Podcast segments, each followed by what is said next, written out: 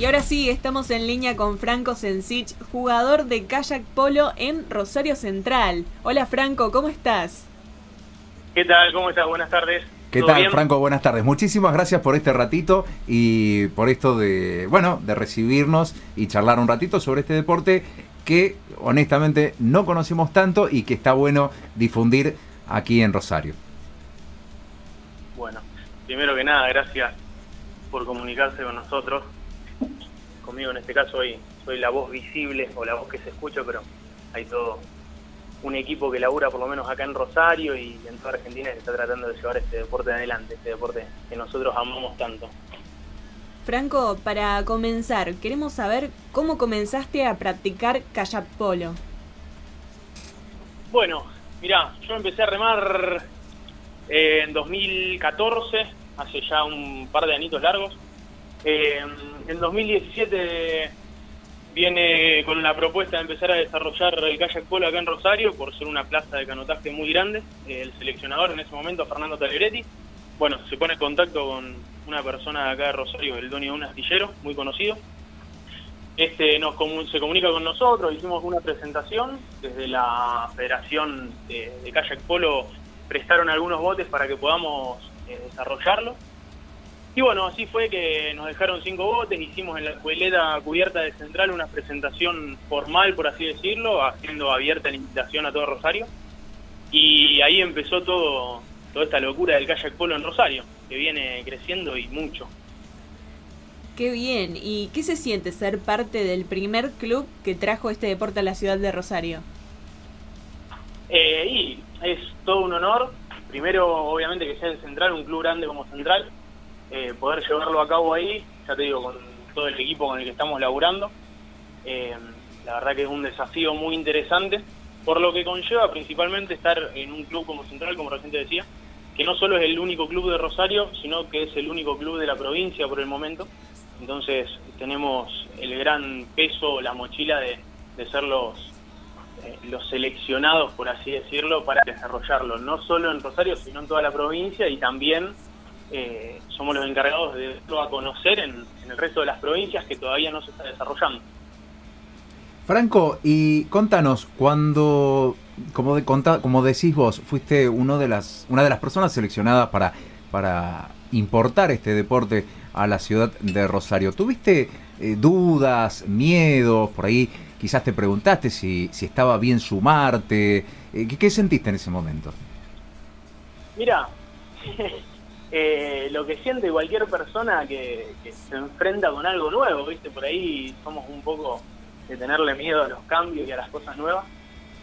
Eh, creo que, bueno, en estos últimos años eh, con la pandemia nos hemos sentido todos en algún lugar de, cambio y nos tuvimos que, readaptar o reinventarnos a, nuevas situaciones.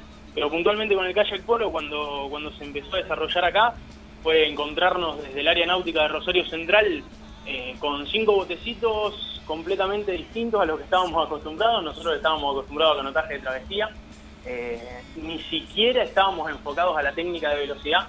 Y bueno, fue todo un desafío empezar a laburar, eh, no solo arriba de un botecito que sirve para todos lados. siempre una anécdota que cada vez que nos subimos, somos nuevos y nos subimos a un bote de kayak polo, empezás a girar en círculo, porque al ser tan cortito, es muy complicado de llevar, de llevar el rumbo y bueno, ni hablar de desarrollar un deporte en equipo y a la dificultad de estar arriba de un bote, eh, ponerle una pelota y tener que tirar al arco cada dos metros sobre el nivel del agua. Eh, y bueno, eh, ya ahí se va incrementando la dificultad, las aptitudes de cada uno y bueno, la cabeza juega un montón para, para poder desarrollar bien este deporte en equipo. Y, qué bueno que, nos hables de, del desarrollo de este deporte en la ciudad. ¿Qué crees o qué, cosas te gustaría eh, poder desarrollar quizás a mediano plazo o a largo plazo? A lo mejor lograr eh, mayor visibilidad del deporte, mejores eh, instalaciones. ¿Qué, contanos, ¿qué, te gustaría desarrollar en el deporte para Rosario? Mirá, como primer punto nosotros tenemos una gran dificultad que dentro de Central por ahí se nos complica un poco con el con la pileta y nosotros actualmente estamos entrenando en el río pero bueno, se están iniciando las obras en nuestro club para poder eh, reacondicionar, por así decirlo, la pileta climatizada.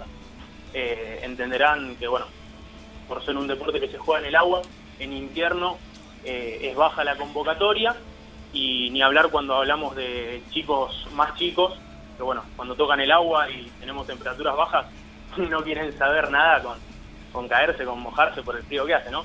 Entonces, principalmente eso, poder mejorar las instalaciones, eh, para poner un equipo en el agua, que son como mínimo cinco personas, a cada una de esas personas hay que eh, hacerlas de un equipamiento que hoy acá en Argentina estamos hablando de unos 70, 80 mil pesos para cada uno de esos palistas.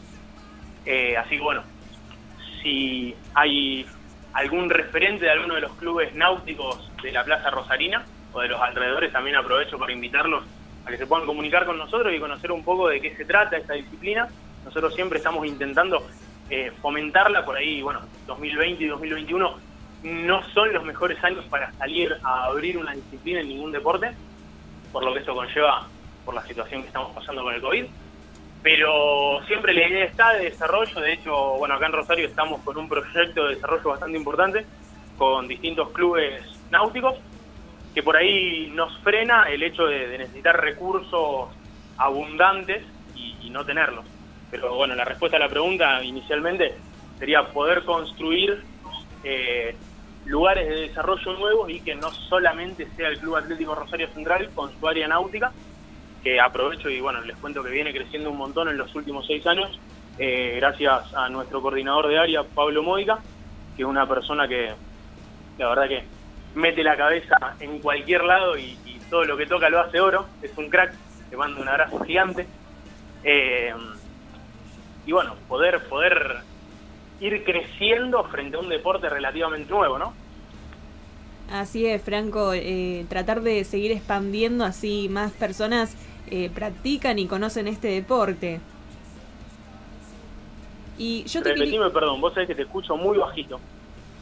No, que te decía que me parece muy bien esta idea de seguir expandiendo este deporte para que se sume más gente a practicarlo y que no solo eso, sino que también se haga más conocido. Sí, sí, ni hablar. Eh, es nuestro objetivo principal que el kayak polo se pueda desarrollar, como te decía antes, no solo en, nuestra ciudad, sino también en nuestra provincia y bueno, un poquito más allá eh, en competencias nacionales y a nivel internacional, de las cuales bueno hemos podido participar en estos últimos años. Así es. Y yo te quería preguntar más de lleno en, dentro del deporte otra vez. Eh, ¿Cómo es un entrenamiento de kayak polo? Bien, qué difícil. Eh, bueno, para cualquier persona que quiera presenciar un entrenamiento de kayak polo, se pueden comunicar con nosotros. No sé si ustedes después van a sacar algunos datos para que lo puedan conocer un poco más de lleno. Em, pero inicialmente un entrenamiento de kayak polo, obviamente como todo deporte, va a tener una parte física, una parte táctica y una parte técnica. Eh, la parte técnica, por ser un deporte arriba de un bote, lo vamos a trabajar arriba del bote y por ahí algunos ejercicios específicos fuera del agua. Eh, la parte física con gimnasio y adentro del agua. Eh, disculpen la palabra, pero horas culo, así, por, así decirlo.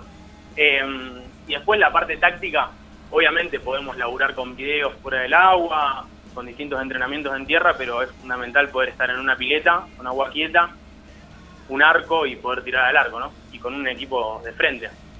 Pero bueno, nosotros cuando llegamos y nos metemos al bote, es una entradita en calor, por ahí algunos ejercicios de, técnica, de giros, de tiro con pelota, eh, y después normalmente terminamos así como quien dice, con un picadito, como para que los chicos se vayan con ganas de seguir entrenando y de volver al próximo entrenamiento. ¿Y quiénes pueden comenzar a jugar este deporte? ¿Es apto para todas las edades? Eh, ¿Hay límites?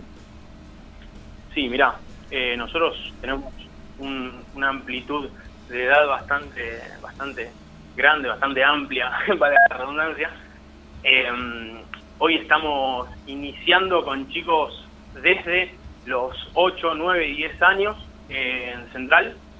Em, y después tenemos chicos mucho más grandes, de hecho el equipo A de Central está integrado por chicos desde los 17, si no me equivoco, hasta los 40 y pico, que lo tenemos a uno de los, de los jovatos, de los mejores de la Argentina, el Pela.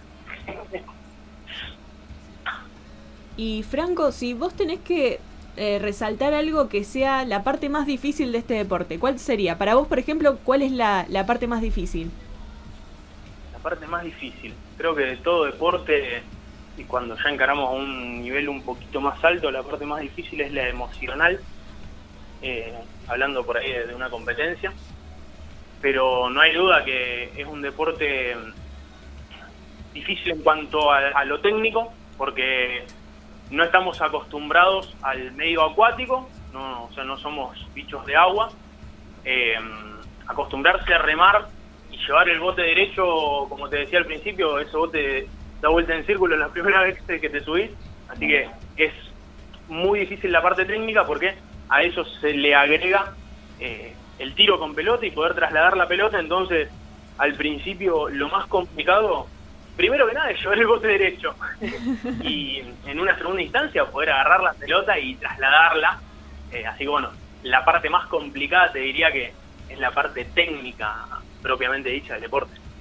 Claro, recién cuando vos contabas y hablabas de, esto de tener una, una, gestión del bote o un control del bote, se me ocurría preguntarte si este deporte se puede practicar también en aguas abiertas. Eh, porque vos hablabas de una pileta, pero bueno, quizás también se pueda practicar en, aguas abiertas. Mira, como práctica o como entrenamiento se puede hacer en cualquier lugar porque mientras nosotros podamos estar arriba del bote eh, y adentro del agua, podemos laburar como sea.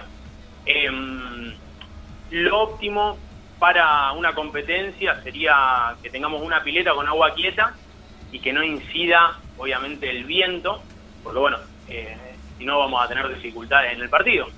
Pero eh, sería lo mejor poder entrenar también en la pileta para poder controlar de alguna manera el, el entorno en donde nos encontramos.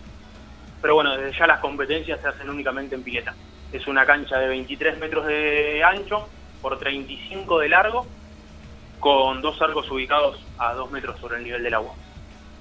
Recién hablabas de la competencia y sabemos que fuiste convocado al seleccionado nacional. Entonces, eh, quisiéramos consultarte o charlar un poquito sobre eso también. Es un deporte nuevo, un deporte que recién se está conociendo y vos fuiste convocado a una, a una selección nacional que eh, tenía como objetivo la competencia. Así es. Sí, eh, yo en 2018 fui convocado junto a varias personas también de Argentina con las que viajamos a jugar un mundial a Canadá, en Willand, Ontario, en Canadá. Eh, bueno, participamos con cuatro equipos de acá de Argentina. Fue un, hecho histórico porque era la primera vez que Argentina participaba con cuatro equipos en un mundial. Se había participado, pero solamente con el mayor eh, de hombres. Y bueno, obviamente está de más decir que es un honor para mí representar la, camiseta de nuestro país eh, y bueno, además de, ese, de esa citación, luego participé de un juego panamericano en Brasil, en San Miguel de Arcángel, a fines de 2019, en noviembre de 2019. Y ah, te voy a hacer una pregunta que quizás tenga que ver más con el desarrollo del deporte eh, a nivel eh, internacional o, o, digamos, a nivel eh, deportivo, ¿qué te gustaría ver o, cómo te gustaría que se desarrolle este deporte? ¿Te gustaría, por ejemplo, que fuese olímpico, que fuese incluido dentro de, los Juegos Olímpicos? Eh, y mira, me estás haciendo una pregunta que, creo que se contesta sola dentro del ámbito deportivo. De todas maneras, te, te digo que sí, sería un sueño cumplido no solo para mí, sino para todo el kayak polo del mundo es una de las cosas por las que se está peleando eh, y se está gestionando esa entrada a los Juegos Olímpicos. Obviamente estar dentro de, esos Juegos hace que el deporte sea muchísimo más visto a nivel mundial, que llegue a lugares en donde probablemente no está, eh, y que obviamente muchas más personas conozcan a partir de las transmisiones que se hacen en este tipo de competencias, y demás. Nosotros, si bien hay competencias internacionales, por ahí no, no, tienen la repercusión como para conocerse en todo el mundo eh, o en los lugares en donde todavía no ha llegado. De hecho, bueno, si ir más lejos, acá en Argentina eh, está en contadas provincias y somos pocos los clubes que estamos participando del desarrollo. Así que sí, sí, sería cumplir un sueño poder participar de, los Juegos Olímpicos. Justo, Franco, te quería preguntar si te gustaría viajar eh, a alguno, algún lugar en especial a competir, ¿no? Mira, eh, no tengo ningún lugar en especial que, me gustaría viajar a competir. Sí me gustaría participar de alguna alguna sesión de la Liga China. Nosotros, bueno, en Kayak Polo hay una liga internacional, la más importante del mundo, eh, que es, la desarrollan en China.